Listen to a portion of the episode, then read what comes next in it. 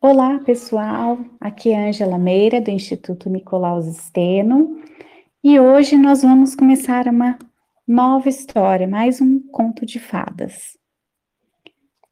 Bom, hoje a história que nós vamos ler é a versão de A Bela e a Fera, de Jeanne Marie Le Prince de Beaumont.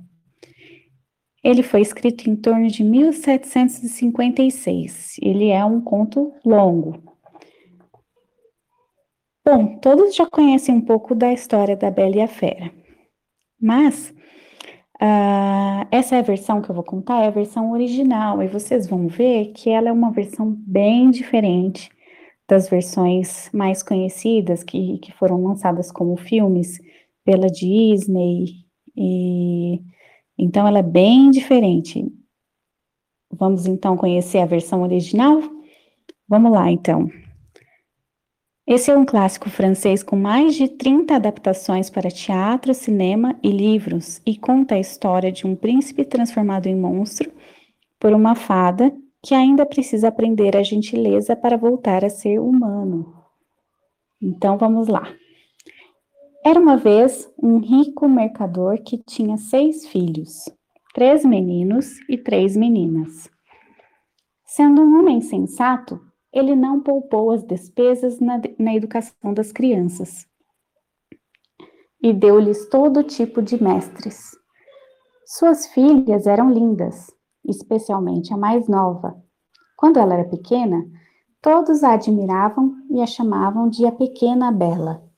Conforme ela cresceu, ainda respondia pelo nome de Bela, o que deixava suas irmãs com muita inveja.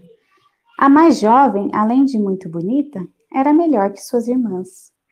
As duas mais velhas tinham muito orgulho por serem ricas. Elas se punham ares ridículos, não visitavam outras filhas de mercadores e nem mantinham a companhia de ninguém, exceto pessoas de qualidade. Saíam todos os dias para festas aprazíveis, bailes, peças e concertos. E riam de sua irmã mais nova porque ela passava a maior parte de seu tempo lendo bons livros. Como era sabido que as garotas teriam grandes fortunas, muitos mercadores eminentes procuravam-nas, mas as mais velhas diziam que jamais se casariam, a menos que fosse com um duque ou um conde, no mínimo. Bela, muito civilmente, agradecia àqueles que a cortejavam. Contudo, dizia-lhes que era muito jovem para se casar e escolhia ficar com seu pai ainda mais alguns anos. De uma vez só, o mercador perdeu toda a sua fortuna, exceto uma pequena casa de campo, muito distante da cidade. Ele disse a seus filhos, com lágrimas nos olhos: que deveriam ir lá, lá e trabalhar para seu sustento. As duas mais velhas disseram que não deixariam a cidade, pois tinham muitos amantes que, elas tinham certeza, ficariam felizes em tê-las, mesmo ambas não tendo mais fortuna. Mas nisso estavam completamente enganadas, pois foram desprezadas e abandonadas em sua pobreza. Como as duas não eram amadas por conta de seu orgulho, todos diziam: Elas não merecem nossa pena. Estamos felizes por vê-las humilhadas. Deixem-nas ir e deem-lhes ares de qualidade quando ordenharem as vacas e se ocuparem dos laticínios. Mas, acrescentavam, estamos muito preocupados com a Bela. Ela era uma criatura tão charmosa, de temperamento doce, que falava tão bem com os pobres. Tinha um caráter tão afável e meigo. De fato, muitos cavalheiros teriam se casado com ela, mesmo sabendo que não tinham um tostão. Mas ela lhes dissera que não pensaria em deixar seu pobre pai em apuros e estava determinada a ir com ele para o campo, a fim de consolá-lo e ajudá-lo. A pobre Bela foi uma das primeiras a ficar muito triste com a perda de sua fortuna. Mas dizia a si mesma: mesmo que eu chorasse muito, isso não faria as co coisas melhorarem. Devo tentar fazer-me feliz sem a fortuna. Quando eles chegaram à casa de campo, o mercador e seus três filhos ocuparam-se da agricultura e da lavoura. Bela levantava-se às quatro da manhã e se apressava para limpar a casa e deixar o café da manhã pronto para a família. No começo, ela achou tudo muito difícil, pois não estava acostumada a trabalhar como uma serva, mas em menos de dois meses ficou mais forte e saudável do que nunca. Depois de concluir seu trabalho, ela lia, tocava o cravo ou então cantava enquanto fiava. Ao contrário dela, suas duas irmãs não sabiam como passar seu tempo. Levantavam às dez e não faziam nada, exceto perambular o dia inteiro lamentando a perda de suas roupas e companhias finas. Olhe só nossa irmã mais nova, diziam uma outra. Que criatura pobre, pobre, estúpida e vil. Ela é para se contentar com essa situação infeliz. O bom mercador é de uma opinião bem diferente. Ele sabia muito bem que Bela ofuscava as irmãs em sua pessoa e em sua mente, e admirava sua humildade, diligência e paciência. Pois suas irmãs não apenas deixavam-na fazer todo o trabalho de casa, como também a insultavam a cada momento. A família vivera um ano nesse retiro até o dia em que o mercador recebeu uma carta, com o um relato de, um, de que um navio, a bordo do qual ele tinha bens, havia chegado a salvo. Essa notícia virou a cabeça das irmãs mais velhas, que imediatamente se empavonaram com esperanças de retornar à cidade. Elas estavam muito cansadas da vida no campo e, quando viram seu pai preparado para partir, imploraram para que ele comprasse novos vestidos. Chapéus e anéis de toda sorte e toda sorte de frivolidades. Bela, ao contrário, não pediu nada, pois pensou consigo mesma que todo o dinheiro que seu pai receberia mal seria suficiente para comprar todas as coisas que suas irmãs queriam. O que você vai querer, Bela? perguntou seu pai. Já que o senhor é tão bondoso por pensar em mim, respondeu ela, tenha a bondade de me trazer uma rosa, pois, como nenhuma cresce por esta região, são uma raridade. Não que Bela se importasse com uma rosa, mas pediu por algo para que não parecesse, por seu exemplo, condenar a conduta de suas irmãs, que teriam dito que ela o fez só para chamar atenção. O bom homem seguiu em sua jornada. Todavia, quando chegou lá, questionaram legalmente as mercadorias. E depois de muitos problemas e dores de cabeça sem propósito, voltou tão pobre quanto antes. Ele estava a 50 quilômetros de sua casa, pensando no prazer que teria ao rever seus filhos de novo, quando, em meio a uma grande floresta, perdeu-se. Choveu e nevou terrivelmente, e além disso, o vento era tão forte que o jogou duas vezes de cima de seu cavalo. Com a noite chegando, ele começou a temer morrer de fome ou de frio, ou mesmo ser devorado por lobos, que ouvia uivando à sua volta. Então, de repente, olhando por entre um longo caminho de árvores, viu uma luz à distância e, indo um pouco mais adiante, percebeu que vinha de um palácio iluminado do topo à base. O mercador agradeceu aos céus por sua feliz descoberta e apressou-se para o palácio. Porém, ficou muito surpreso ao não encontrar ninguém nos pátios. Seu cavalo seguiu e, vendo um amplo estábulo aberto, Entrou e encontrou feno e aveia. O pobre animal faminto comeu vorazmente. O mercador o amarrou à manjedoura e andou até o palácio, onde não viu ninguém.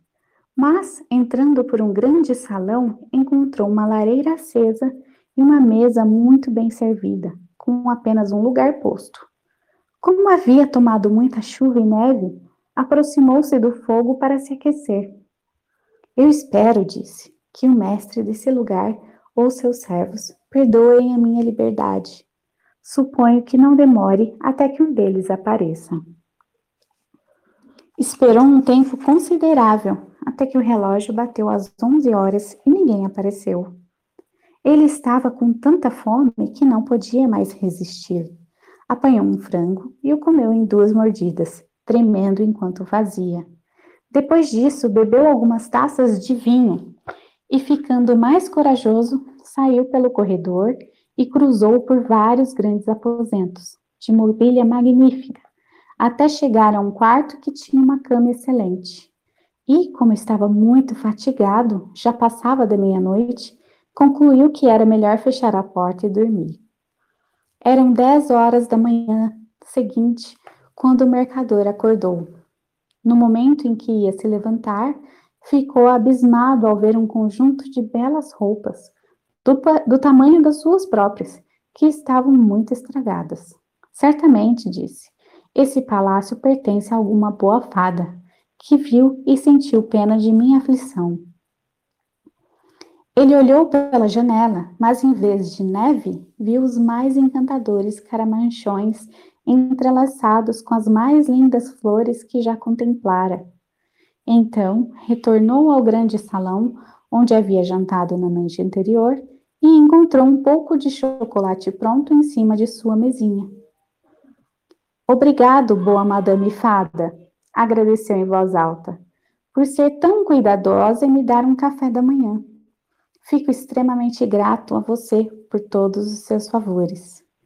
O bom homem tomou seu chocolate e foi procurar por seu cavalo. Passando por um caramanchão com rosas, lembrou-se do pedido de Bela e pegou um galho no qual havia muitas. Imediatamente ele ouviu uma, um grande barulho, viu uma fera medonha vindo em sua direção e quase desmaiou. Você é muito ingrato, rosnou a fera a ele, com uma voz terrível. Eu salvei a sua vida ao recebê-lo em meu castelo, e em pagamento você rouba as minhas rosas, que eu estimo mais do que qualquer coisa no universo. Mas você morrerá por isso. Dou-lhe não mais que um quarto de hora para se preparar e dizer as suas preces. O mercador caiu sobre os joelhos e levantou as duas mãos. Meu senhor, disse, imploro seu perdão. De verdade, eu não tinha intenção de ofender ao apanhar uma rosa para uma de minhas filhas, que desejava que eu lhe levasse uma.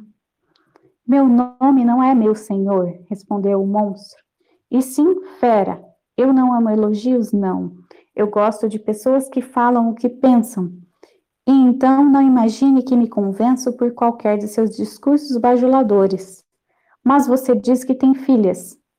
Eu o perdoarei com a condição de que uma delas venha por vontade própria e sofra em seu lugar. Não aceito suas palavras. Siga seu caminho e jure que, se sua filha se recusar a morrer em seu lugar, você retornará dentro de três meses.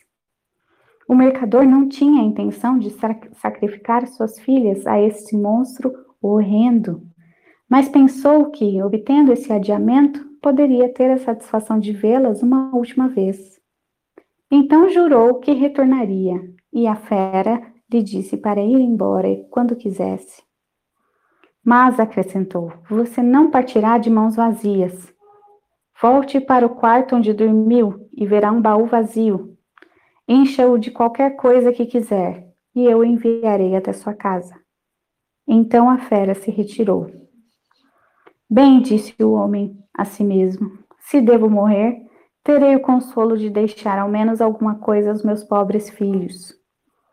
Ele retornou ao quarto e, encontrando uma boa quantidade de pedaços largos de ouro, encheu o grande baú que a fera mencionara, trancou e depois pegou seu cavalo, seu cavalo no estábulo, deixando o palácio com tanta tristeza quanto tinha alegria ao entrar.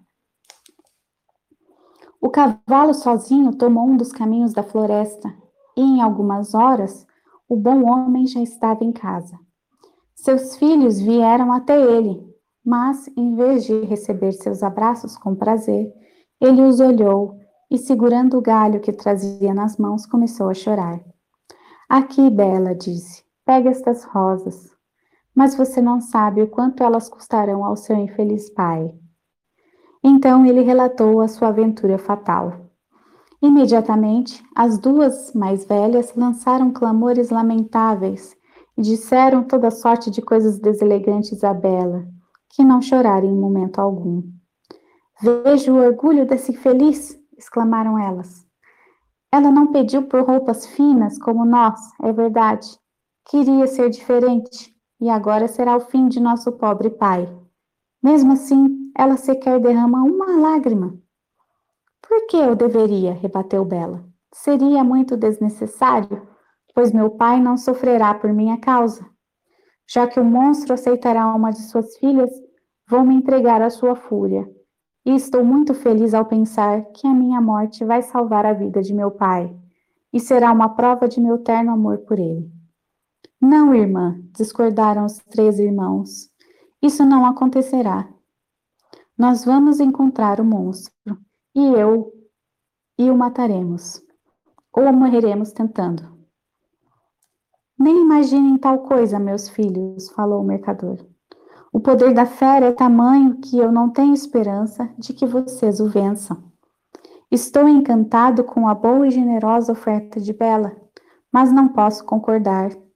Eu sou velho e não tenho mais muito tempo de vida, então posso perder alguns anos dela pelo que sinto apenas por vocês, minhas doces crianças. Na verdade, meu pai, disse Bela, o senhor não irá ao castelo sem mim. Não pode me impedir de segui-lo. Não adiantava nada que dissessem. Bela ainda insistia em partir para o belo palácio. E suas irmãs adoraram a ideia, pois sua virtude e qualidades amáveis as deixavam com inveja e ciúmes. O mercador estava tão aflito com a ideia de perder sua filha que esqueceu completamente o baú cheio de ouro. Mas à noite, quando se retirara para dormir, tão logo fechou a porta de seu quarto, ele o achou ao lado de sua cama. Estava determinado, porém, a não dizer aos seus filhos que havia fi ficado rico, pois eles de desejariam retornar à cidade e ele não queria deixar o campo. Mas confiou a Bela o segredo. Ela o informou que, em sua ausência, dois cavalheiros vieram e cortejaram suas irmãs. Ela implorou ao pai para consentir os casamentos e dar-lhes a fortuna. Pois ela era tão boa que perdoava de coração todas as desfeitas das mais velhas. Essas criaturas malvadas chegaram a esfregar cebola nos olhos para forçar algumas lágrimas quando se despediram da irmã. Porém, seus irmãos ficaram preocupados. Bela era a única que não derramou lágrimas ao partir, pois não queria aumentar a aflição deles. O cavalo tomou a estrada direto para o palácio. E pela noite, eles o perceberam iluminado como da primeira vez. O cavalo foi sozinho para o estábulo, e o bom homem e sua filha seguiram até o grande salão, onde encontraram uma mesa servida esplendidamente e dois lugares postos. O mercador não tinha vontade de comer, mas Bela se esforçou para parecer animada. Sentou-se à mesa e se serviu. Depois pensou consigo mesma: A fera certamente busca engordar-me antes de me comer, já que provê tamanha abundância. Assim que jantaram, ouviram um grande barulho e o mercador, aos prantos, deu adeus à sua filha, pois sabia que a fera se aproximava. Bela estava tristemente aterrorizada por sua forma horrenda, mas tomou tanta coragem quanto podia. O monstro perguntou se ela viera por vontade própria. Sim, respondeu trêmula. Você é muito boa e fico agradecido a você. Homem honesto, siga seu caminho pela manhã, mas nunca pense em retornar a este lugar. Adeus, Bela. Adeus, fera, ela respondeu, e imediatamente o monstro se retirou. Oh, filha, disse o mercador abraçando-a, estou quase morto de susto. Acredite em mim, é melhor você voltar e me deixar ficar aqui. Não, pai, falou Bela resoluta. O Senhor partirá amanhã de manhã e me deixará aos cuidados e proteção da providência. Eles foram para a cama e pensaram que não dormiriam a noite inteira, mas mal se deitaram e caíram em sono profundo. Bela sonhou que uma linda dama vinha até ela e dizia: Fico contente, Bela, com sua boa vontade. E essa sua ação de dar sua própria vida para salvar a de seu pai não será em vão. Bela acordou e contou seu sonho a seu pai. Ela achou que isso ajudou a consolar um pouco mais, mas ele não conseguiu deixar de chorar amargamente quando teve de deixar sua filha. Mas logo ele partira. Bela sentou-se no grande salão e também começou a chorar. Todavia, como era uma senhorita de muita determinação, resolveu não ficar apreensiva no pouco tempo que ainda tinha para viver, pois acreditava firmemente que a fera a devoraria naquela noite. Contudo, pensou que podia muito bem andar um pouco até então e observar esse belo castelo, que não podia deixar de admirar. Era um lugar muito agradável e ela ficou muito surpresa ao ver uma porta que estava escrito Aposentos de Bela. Ela abriu depressa e ficou deslumbrada com a magnificência que reinava naquele lugar. Mas o que mais chamou sua atenção foi uma grande biblioteca, um cravo e muitos livros de música. Bom, disse a si mesma, vejo que não desejam me entediar, já que tenho tanto o que fazer. Se fosse para passar um dia aqui, refletiu, não haveria necessidade de tanto preparo.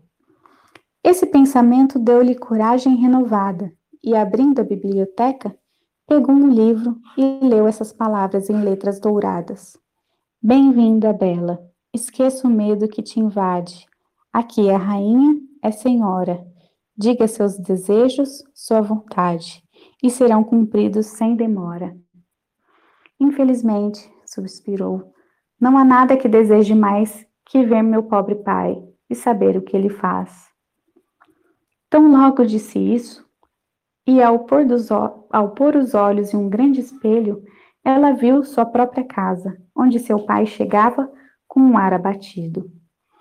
Suas irmãs foram encontrá-lo e, e, obstante seus esforços para parecerem tristes, sua alegria, sua alegria por ter se livrado de sua irmã era visível em cada gesto. Um momento depois, tudo desapareceu, assim como a apreensão de Bela diante desta prova da complacência da fera. Ao meio-dia, ela encontrou o almoço servido e a mesa foi contemplada com um excelente concerto musical ainda que não visse ninguém. Mas à noite, quando ia se sentar para jantar, ouviu o barulho que a fera fazia e não conseguiu evitar sentir-se aterrorizada. Bela, disse o monstro, não vai me dar permissão de vê-la jantar? Como você quiser, concordou Bela, tremendo. Não, respondeu a fera. Você é a senhora aqui. Precisa apenas pedir que eu vá. Se minha presença é incômoda, eu imediatamente me retirarei. Mas, diga-me, não me acha muito feio? É verdade, disse Bela, pois não posso mentir. Porém, acredito que você é bondoso. Sou sim, concordou o monstro. Porém, além de minha feiura, não tenho sensibilidade. Eu sei muito bem que sou uma criatura pobre, tola e estúpida. Não é sinal de tolice pensar assim, falou Bela, pois nunca um tolo pensou isso, ou teve tão humilde conceito de seu próprio entendimento. Então coma, Bela, disse o monstro, e tente se divertir em seu próprio palácio, pois todas as coisas aqui são suas, e eu ficaria muito incomodado se você não tivesse feliz. Você é muito afável, ela respondeu. Eu mesmo estou muito satisfeita com sua gentileza. E quando penso nisso, a sua deformidade mal aparece. Sim, disse a fera. Meu coração é bom, mas ainda sou um monstro. Entre a humanidade, continuou Bela, há muitos que merecem esse nome mais do que você. Eu prefiro você assim como é, aqueles aqui, sob forma humana, escondem um coração traiçoeiro, corrupto e ingrato. Se eu tivesse sensibilidade o suficiente, falou a fera, faria um belo elogio para agradecê-la. Mas sou tão enfadonho que só posso dizer que lhe agradeço muito. Bela comeu uma bonita ceia e havia quase superado seu medo do monstro. Porém, sentiu que desmaiaria quando ele lhe perguntou: Bela, você seria minha esposa? Ela demorou um tempo antes de dar-lhe a resposta, pois estava com medo de deixá-lo zangado se recusasse. Enfim, porém, disse tremendo: Não, fera. Imediatamente o pobre monstro começou a suspirar e sibilar tão assustadoramente que todo lugar ecoava. Mas Bela logo se recuperou do medo, pois a fera disse em uma voz fúnebre: Então adeus, Bela. E deixou a sala, virando-se de vez em quando para olhá-la enquanto saía. Quando Bela ficou só, sentiu muita compaixão pela pobre fera. Infelizmente, lamentou, é muito triste que algo tão bondoso seja tão feio. Bela passou três meses muito felizes no palácio.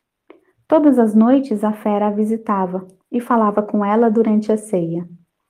Muito racionalmente, com muito bom senso, mas nunca com o que o mundo chama de argúcia. E Bela diariamente descobria alguma nova qualidade do monstro. Vendo-o frequentemente, havia se acostumado à sua deformidade, de tal modo que, em vez de temer a hora de sua visita, ela muitas vezes olhava o relógio para ver quando seriam nove horas, pois a fera nunca deixava de aparecer àquela hora. Havia apenas uma coisa que a preocupava. Toda noite, antes de ir para a cama, o monstro sempre a perguntava se ela seria sua esposa. Um dia ela respondeu: Fera, você me deixa incomodada. Eu queria poder concordar em ser sua esposa, mas sou muito sincera para fazer você acreditar que isso um dia vai acontecer. Eu sempre estimarei como amigo. Tente ficar satisfeito com isso. Eu preciso, disse a fera, pois infelizmente sei muito bem de meu infortúnio, mas eu a amo com toda a minha afeição. Contudo, deixe-me considerar feliz por você estar aqui. Prometa que nunca me deixará. Bela ruborizou diante destas palavras. Ela havia visto em seu espelho que seu pai estava doente por causa de sua perda, e ela queria vê-lo de novo. Eu poderia, respondeu, prometer de verdade nunca o deixar por completo, mas tenho um desejo tão grande de rever meu pai que morrerei de tristeza se me recusar essa satisfação. Preferiria eu mesmo morrer, falou o monstro, a dar-lhe a menor preocupação. Eu a mandarei até seu pai. Você ficará com ele e a pobre fera morrerá de tristeza. Não, disse Bela chorando. Eu o amo demais para ser a causa de sua morte. Dou-lhe minha palavra de que retornarei em uma semana. Você me mostrou que minhas irmãs estão casadas e que meus irmãos partiram para o exército. Apenas deixe-me passar uma semana com meu pai, que está só. Você estará lá de manhã, assegurou a fera. Mas lembre-se de sua promessa. Você só precisa pôr seu anel na mesa antes de ir para a cama quando decidir retornar. Adeus, Bela. A fera suspirou como de costume, desejando-lhe boa noite. E Bela foi dormir muito triste por vê-lo tão aflito. Quando ela acordou na manhã seguinte, estava na casa de seu pai. Ia tocar um sinete que estava ao lado de sua cama. Viu uma empregada entrar, que ao vê-la deu um grito. O bom homem correu a escada acima e achou que morreria de tanta felicidade ao ver a sua querida filha novamente. Ele a segurou nos braços por um bom quarto de hora. Logo que o entusiasmo inicial arrefeceu, Bela começou a pensar em levantar e teve medo de não encontrar roupas para usar. Mas a empregada disse-lhe que acabara de descobrir no quarto ao lado um grande baú cheio de vestidos cobertos de ouro e diamantes. Bela agradeceu à boa fera por seu cuidado e, pegando um dos mais simples, pensou em dar os outros de presente às suas irmãs. Mal ela disse isso, o baú desapareceu. Seu, seu pai lhe disse que a fera insistia que ela mesma ficasse com eles. e imediatamente os vestidos e o baú voltaram de novo. Bela se vestiu e, enquanto isso, mandaram buscar as irmãs, que se apressaram para lá com os maridos. Elas estavam muito infelizes. A mais velha se casara com um cavalheiro extremamente belo, é verdade, mas tão apaixonado por sua própria pessoa que só queria saber de si mesmo e menosprezava a esposa. A segunda casara com um homem de argúcia. Contudo, ele só fazia uso dela para atormentar todo mundo, sua esposa principalmente. As irmãs de Bela adoeceram de inveja quando a viram vestida como uma princesa e mais linda do que nunca. Nem toda sua amabilidade poderia aplacar sua inveja, que já estava prestes a explodir, quando ela lhes disse que como ele estava feliz. Elas foram até o jardim esparecer aos prantos e uma disse à outra: No que essa criaturinha é melhor que nós para ser tão mais feliz? Irmã, falou a mais velha, um pensamento, um pensamento me veio à mente. Vamos tentar mantê-la ocupada por mais de uma semana e talvez o monstro estúpido fique tão enraivecido por ela ter quebrado sua palavra que a devore. Certo, irmã, respondeu a outra. Já que é assim, devemos demonstrar a ela o máximo de bondade possível. Depois de terem decidido fazer isso, ambas voltaram e se comportaram tão afetuosamente com a irmã que a pobre Bela chorou de alegria. Quando a semana acabou, elas choraram, arrancaram os cabelos e pareceram tão tristes por se separarem dela que Bela prometeu ficar mais uma semana. Enquanto isso, Bela não podia evitar pensar na aflição que certamente causaria a pobre fera, a quem ela sinceramente amava e desejava ver novamente. Na décima noite que passou na casa de seu pai, sonhou que estava no jardim do castelo e que via a fera estendida no gramado, e que, quase morrendo com uma voz moribunda, reprovava a sua ingratidão. Bela acordou assombrada e chorou copiosamente. Eu sou muito má, disse, por agir tão cruelmente com a fera que tentou tanto me agradar em tudo. É culpa dele ser tão feio e ter tão pouca sensibilidade? Ele é generoso e bom e isso é suficiente. Por que neguei casar-me com ele? Eu devia estar mais feliz com o monstro do que minhas irmãs com seus maridos. Não é argúcia ou beleza em um marido que fazem uma mulher feliz, e sim virtude, docilidade e complacência. E a fera tem todas essas qualidades valio valiosas. É verdade, eu não sinto a ternura do afeto por ele, mas sei que tenho a maior gratidão, estima e amizade. Eu não vou fazê-lo infeliz. Se eu fosse tão ingrata, jamais me perdoaria. Tendo dito isso, Bela levantou-se, pôs seu anel na mesa e deitou-se novamente.